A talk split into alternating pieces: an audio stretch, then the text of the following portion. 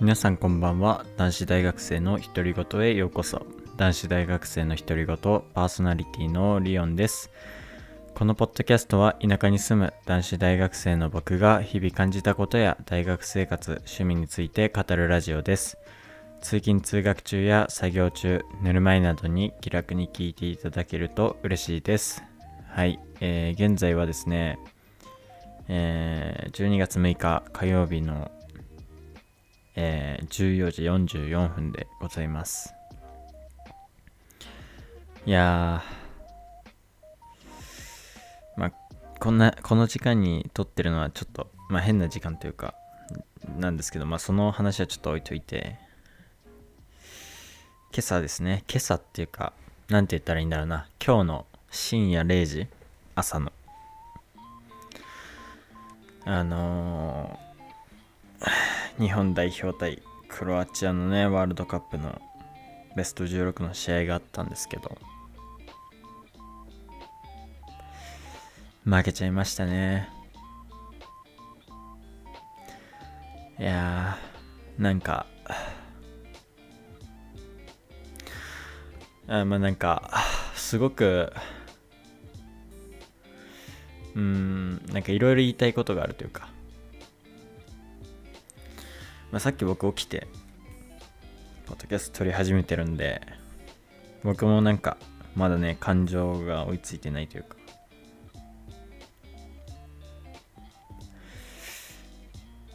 うーん、なんかすごい、うん、残酷だなというか、これがサッカーだなっていう。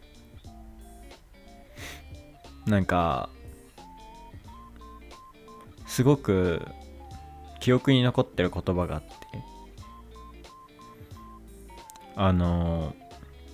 その僕ずっと中継見ててで試合後にねアベマだったか忘れたんだけど日本のスタジオでこう解説っていうかなんていうの出演してたあの日向坂46だっけ？影山優香さんがね最後コメントでその大会が始まる前はベスト8なんていけるわけない。って言われてて僕も実際確率的な話をするとそのサッやってるサッカー今まで4年間やってきたサッカーを見ててまあ確かにそうだなって。確率的な話。確率の高い。高いと思ってたことを言うと確かにベスト8いけないなと思ってた。けどその影山優香さんが最後最後に言った言葉はまあそういう風に大会前言われてたそのベスト8っていう叶わない夢が叶う夢になったんだと。で4年後またその叶う夢となったベスト8に向けて応援し続けさせてくださいって。言ってたんですね。マジでやばいなんで俺こんな結構うるってきてんだろう。マジでサッカーって何が起こるか分かんないしそ確率の話をしたとしても確率ってみんな分かる通り実際起こるかなんて分かんないんですよ。低い方が起こる起こり続ける可能性ってあるんですよ。まあそれそうなんだけど。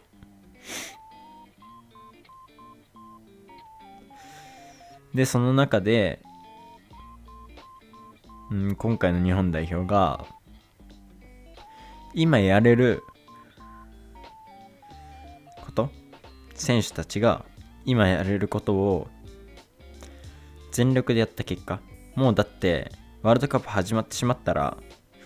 そこから時間のかかる変えよう変えなきゃいけない部分を変える作業ってできないわけですよ。だから今今ある今できることを最大限やることが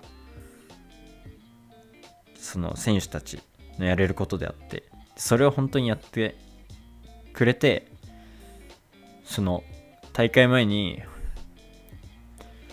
ベスト8なんてって思ってた僕も含めてそれを叶えられるんだぞっていうか手の届くところなんだぞって示してくれたっていうかうんなんかそういうワールドカップにしてくれたっていうか。だからなんかまあある種僕の中では楽しいお祭りだったの反面なんかすごくうん難しいななんか生活の一部だったというかなんか期待を持たせてくれたというかあと感動を与えてくれた大会でもあったのかなって。なんか負けて思いましたね。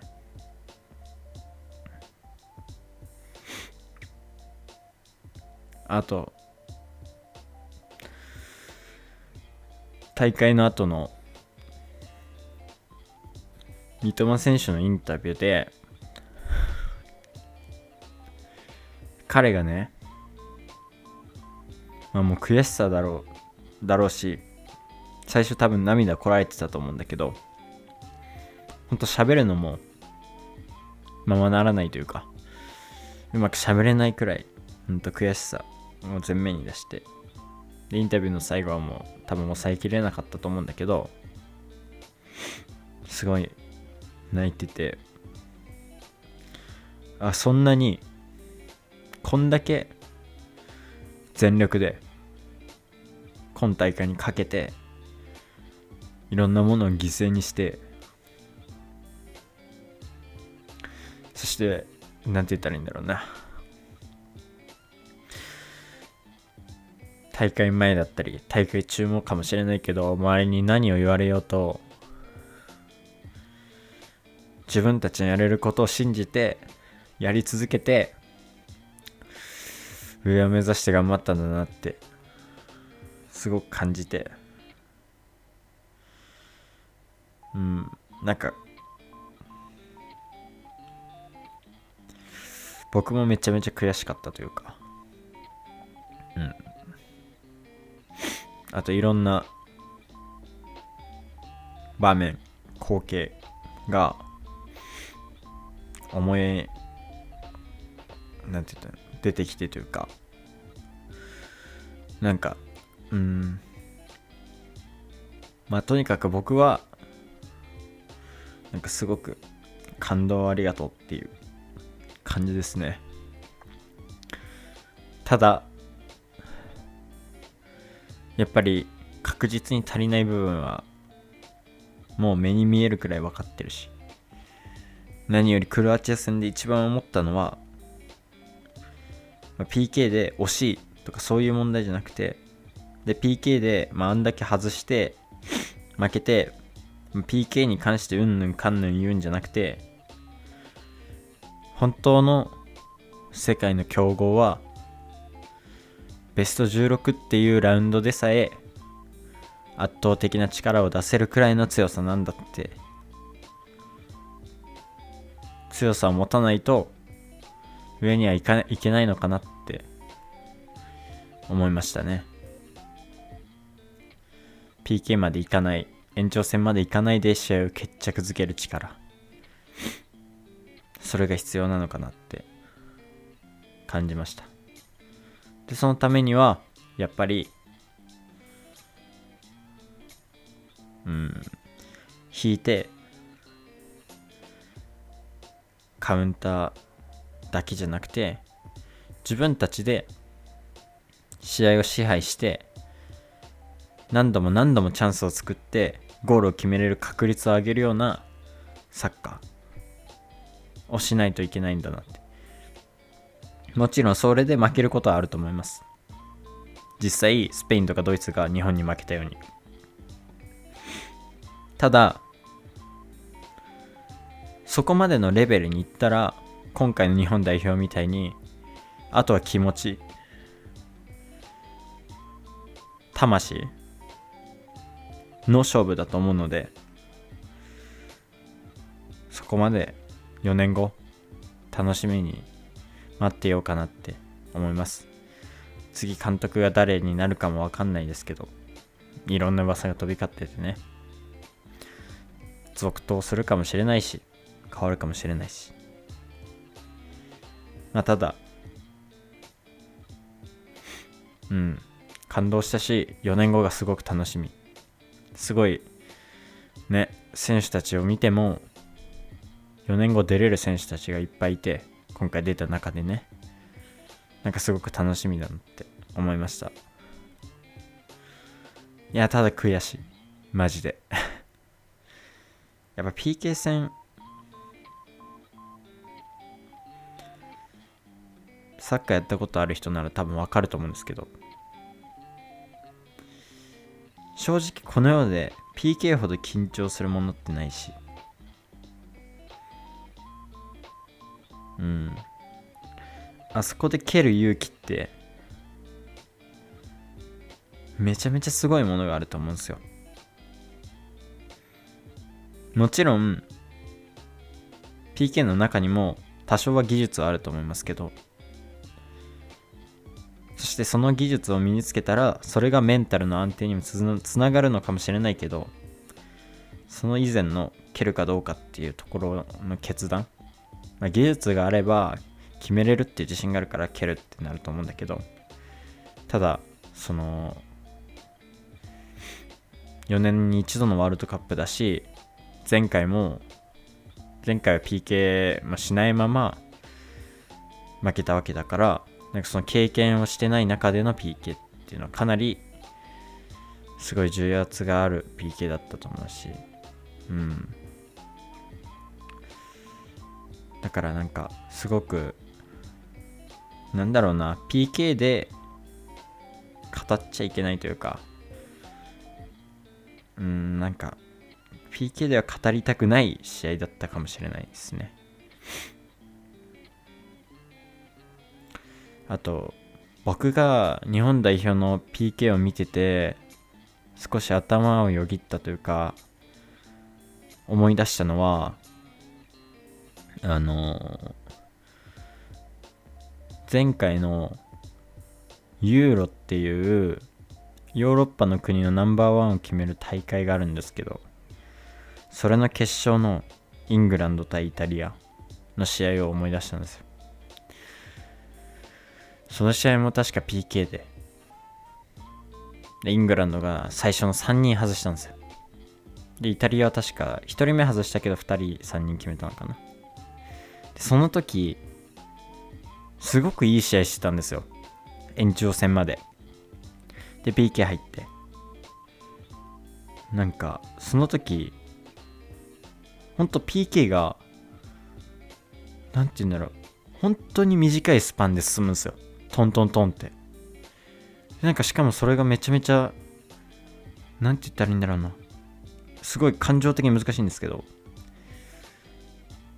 イングランドが外し僕イングランド応援してたんですけどイングランドが外した時にそう3人外していく時になんかこうその感情が追いつかないんですよね。なんかなんて言ったらいいんだろうねこの感情は。えもう終わるんだみたいな。もう突き止められたら終わりみたいな。なんか普通 PK って5人5人でいけるんでサノンデスまで行く前行くまではね。だから5人その5人目とかで決着つく感じがするんだよね。なんだけどなんかそういうその時見た PK はなんかああっけないというかなんかこうすごいいい試合しててすごい熱い気持ちになってたのがなんかこうストンって落ちるというか抜ける感覚。でなんかそれが今回の日本代表戦にもあってというかなんかその一発目南野選手が外した時にもそれを感じてて僕は。なんかなんか変な感じというか。なんか全部止められるというか全部外すというか。そんな感覚があって。なんかすごいなん難しいんだけどこの感情って。でもなんかこううんなんかすごく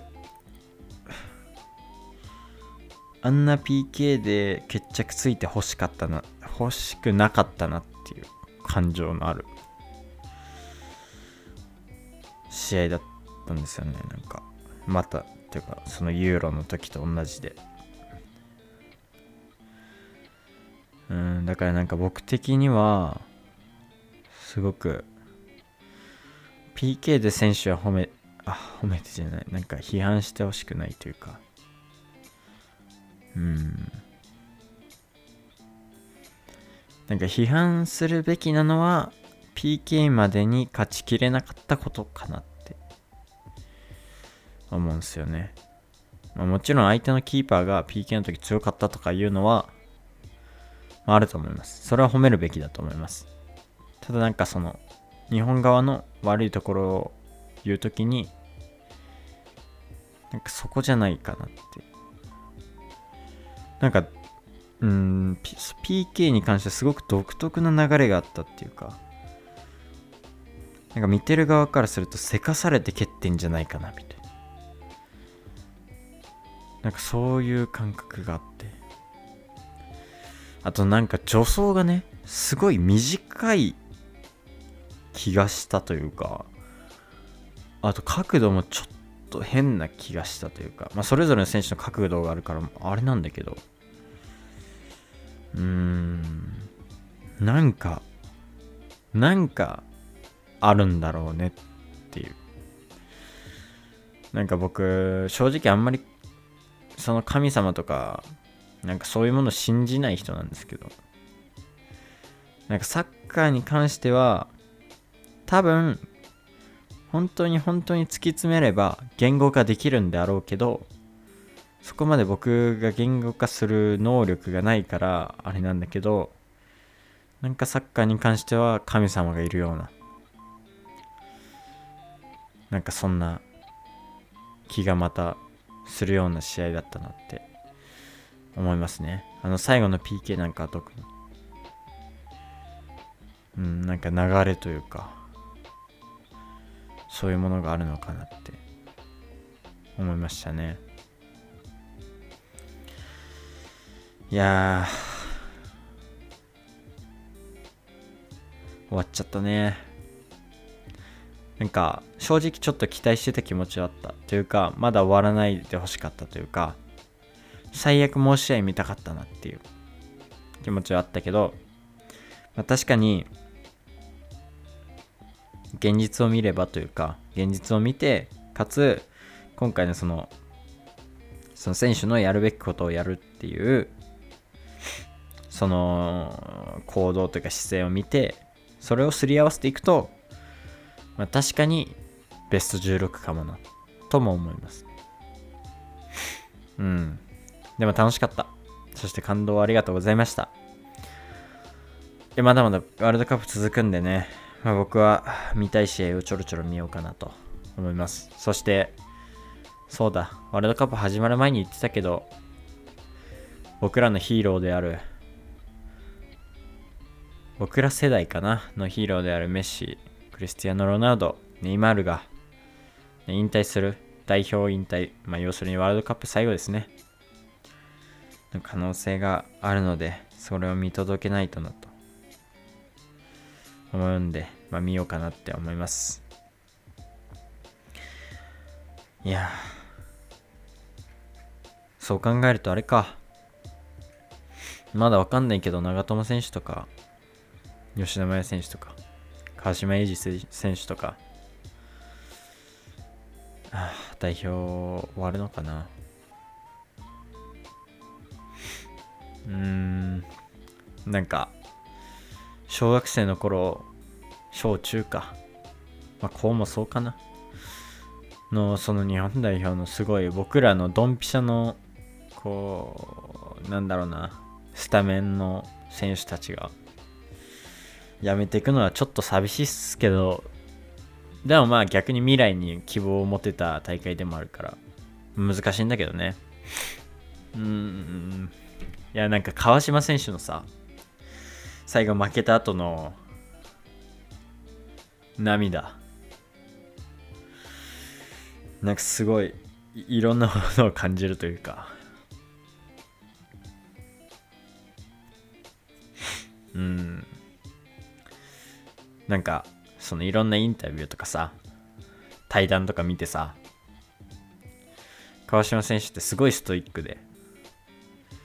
でここ数年はさいろんなチーム移籍するたびに第3キーパーから始まってさ。でも諦めず。最終的にはさ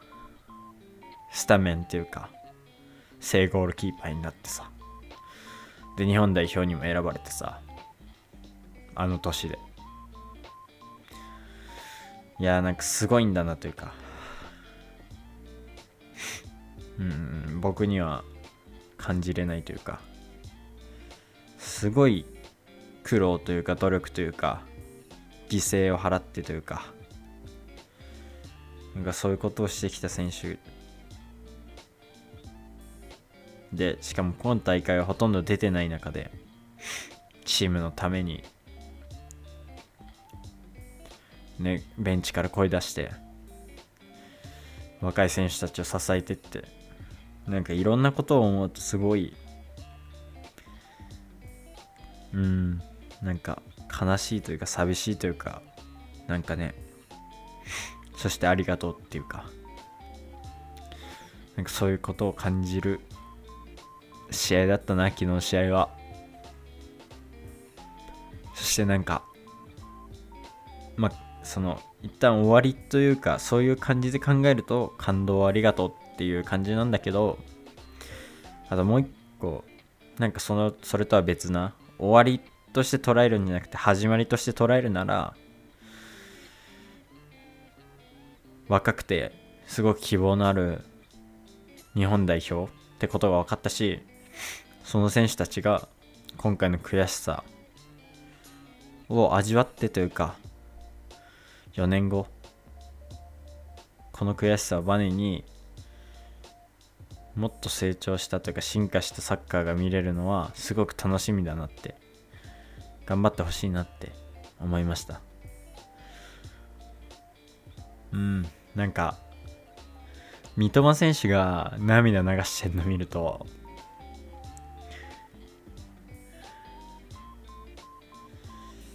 なんかなんだろうな難しいけどなんて言ったらいいのか分かんないけどあんだけ自分に自分をちゃんと客観的に見てというか自分に矢印を向けて本当にいろんなものを犠牲にして自分の成長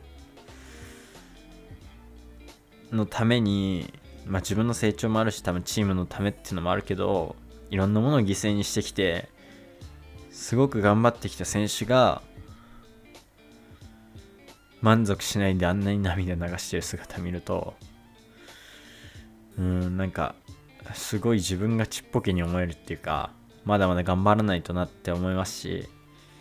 そして三笘選手がなんかすごくこのなんか彼ならこの負けを次のすごくいい結果というか4年後もっと上に行くこととかにつなげてくれるんじゃないかなというか。なんかそういう期待が持てましたね。うんなんかちょっと感情的な話をしてしまって申し訳ないんだけど。まあもう少し、うん、落ち着いた話をすると昨日のインタビューさ誰だったかな。まあ見れるだけ見たんだけど まああんまり鮮明に覚えてないんだけどさ試合後なんかそういう悔しさとかもあって。でもなんかインタビューの内容を見た時になんかこう何が何が足りなかったですかみたいなインタビューをされたとかまあまああんまりインタビューのその質問は覚えてないんだけどなんか答えてる内容が本当に何もできなかったとか全部においてレベルが低かったとかだからなんかもう本当にあのーそこをね、改善していくじゃないけど、4年後に向けて頑張っていかないとって話してる選手が何人かいて。でそういう選手って僕から見ると、サッカー IQ の高い選手だなと思ってて、まあ、そのインタビューの内容的にじゃなくて今まで見たプレー的にっていう話なんだけどプレーとか。そういうものを見た感じサッカー IQ の高い選手がインタビューで自分にすごくなんか何もできなかったっていう試合を決めれるプレイヤーにならないとなっていう話してて。やっぱ本当にサッカー IQ 高いってまあ、才能かもしれないし、まあ、人によるから分かんないんだけど、でも、自分に矢印を向けて頑張り続けてる人が結果的にサッカー IQ が高くなってる気もするし、まあ、そこの因果関係はちょっと難しいけど、まあ、そこ置いといて僕の感覚的な話になっちゃうけど、うん、なんかすごく、なんかそういう選手がいるっていうのは、すごい期待持てるっていうか、そして4年間また、ね、そういう選手たちだから絶対自分に矢印向けて絶対成長してくれるって思えたからなんかすごくうん。これからを見たら、えー楽しみな日本代表じゃないかなと思いました。ちょっとサッカーの話が長くてごめんなさいね。こんなにサッカーで話すと思ってなかった。いや、終わっちゃったんだね。うん。結構残念なんだよね。いや、ね。終わっちゃったな。でも楽しかった。そう、最初にも話したけど、本当影山優香さんが言ってたように、叶うの夢が叶う夢だっていう期待を持たせてくれたから、すごい楽しかったし、感動をありがとうって思いますね。いや、あとさ、ああの、影山優佳さん知ってたんだけど、前から。あの、一時期ね、 DAZN でフットボールタイムっていう内田篤さんの番組見てたから、内田篤人さんね。なんか俺、発音がたまに早くなっちゃうんだよね。内田篤人さんの番組を見てたから、なんかそこに影山優佳さん出てて、うん、すごいサッカー知ってるんだなって。多分僕より全然知ってると思うし、すごい勉強してる方なんだなって思ってたけど、なんかすごいよね。ほんとすごいよね。しかも全部スコア当ててるらしいじゃん。試合前に。ほとんど。今回のクロアチア戦も1-1って予想してたらしいじゃないですか。いやー、すごいね、本当に。なんか、影山優佳さんの応援する、なんかわかんない、日向坂46で何て呼ばれてんのかわかんないんだけど、なんかその DAZN の番組で、そのサッサッカー好きで影山優佳さんを応援する人を影サポって呼ぼうみたいな話があって、なんか僕別に、別にっていうかそういうアイドルとか絶対好きにならないんだけど、なんか、うん、なんか僕も影サポになってもいいかなっていう うん、なんなら、うん、なんか、普通に応援したいなって思いましたね。すごいんですよね、なんか。だってさ、なんか、ニュースかなんかで見たんだけど、ワールドカップ大会期間中さ、その、なんかワールドカップ関連の仕事もあるだろうし、で、それプラスでその、ワールドカップの試合も見ないとっていうか、まあ、見、見、見ればそのコメントとかさ、いろんな幅が広がるから、まあ、あと多分、あれじゃん、あの、サッカー好きだから多分見ると思うんだけど、研究とかもしてるしね。で、その中でライブとかもあるらしくて、日向坂の。なんか、すごくない？それ。ほんといろんな、なんかね、絶対めっちゃ疲れてるじゃん。あんなワールドカップのね、日本時間だったら夜中だし。なんかすごいなって。それだけサッカー好きなんだなって。思うと、なんかすごく応援したくなりましたね。別にその、アイドルが好きとかじゃないけど、なんか一人の人間として応援したくなりましたね。いやー、なんか、でもなんか、ああいう他の分野とつながる人がいたら、なんかどっちもにいい影響ある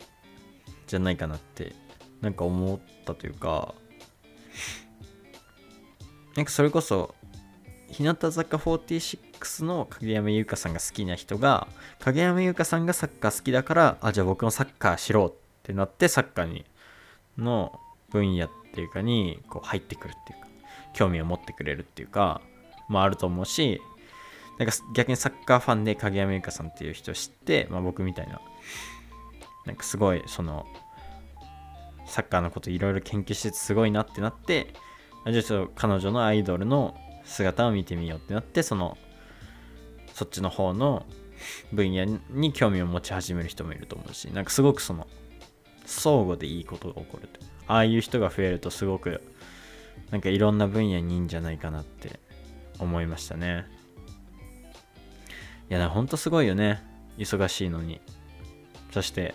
コメントが素晴らしいよね。なんかそれ聞いた時感動したもん。なんか言葉選びうまくねって。叶わない夢が叶う夢になったって。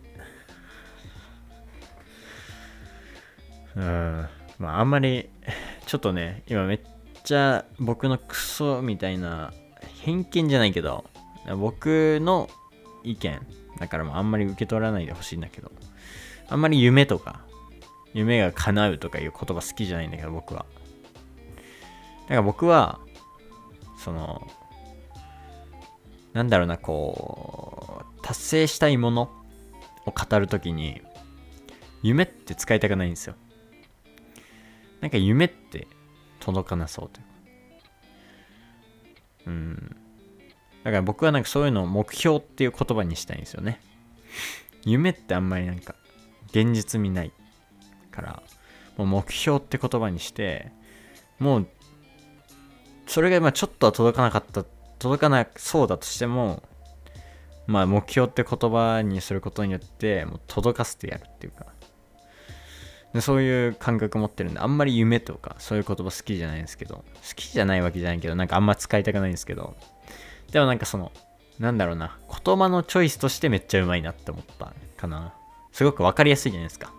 一般の人にとって。まあさっきのその僕が使いたくないだけでまあいろんな人はね夢っていう言葉好きだと思うしでそういうことを考えるとすごくうんなんかなんかすごいなって本当に。あとなんか影山優香さん確か東大をなんか受験したことあるみたいな。すげえなって。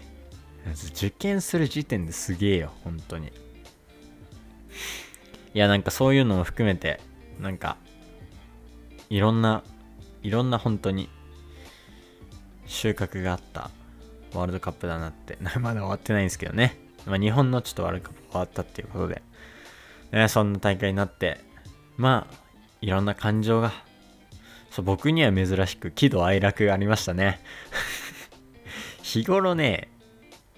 ああまあ喜怒の怒はねえな。怒ったりはしない。喜び悲しみうん。まあそういうものがあったなって思いますね。うん。いや本当に日本代表はにはというか選手とか監督とか、まあ、いろんな人に、まあ、感動ありがとうって伝えたいですよね。そして4年後楽しみにしてますってね。いやーでもサッカーって面白いね。やっぱり見てると。いやクロチア代表も強かったと思うよ。いや僕はやっぱりうーんまあうん一人選手を挙げるとか言おうとしたけど一人じゃ収まんないな。ペリシッチコバチッチモドリッチブロゾビッチあとグバルディオラ選手。すごかったね。すごい良かった。本当に。そんな世界最高峰の選手が揃ってるチームだからねそう簡単には勝てないとは思ってたけどまあそんな感じですかね。クロアチア戦に関しては。ちょっとクロアチア戦で1本取っちゃった。まだ話したいこといっぱいあるけど。まあ今日はね、2本撮りする予定なんで、まあ今日お昼に、お昼というか今ちょっと昼過ぎに撮ってるんですけど、また夜にも撮ろうと思うので、その時はね、もうサッカーの話はしないと思うんで、ちょっと許してください、皆さん。あの、今回はちょっとサッカー会でした。すみません。はい。えー、今日はこの辺で終わりたいと思います。えー、最後に、このポッドキャストでは、えー、お便りを募集しております。概要欄の Google フォームから誰でもお送りいただけますので、気軽にお送りください。えー、皆さんからのお便りを楽しみにしております。そしてですね、もしこのポッドキャストがいいなと思ってくださった方は、番組のフォローの方もよろしくお願いします。また YouTube でお聴きの方はチャンネル登録と高評価の方よろしくお願いします。今日もお聴きいただきありがとうございました。また次回のポッドキャストでお会いしましょう。またね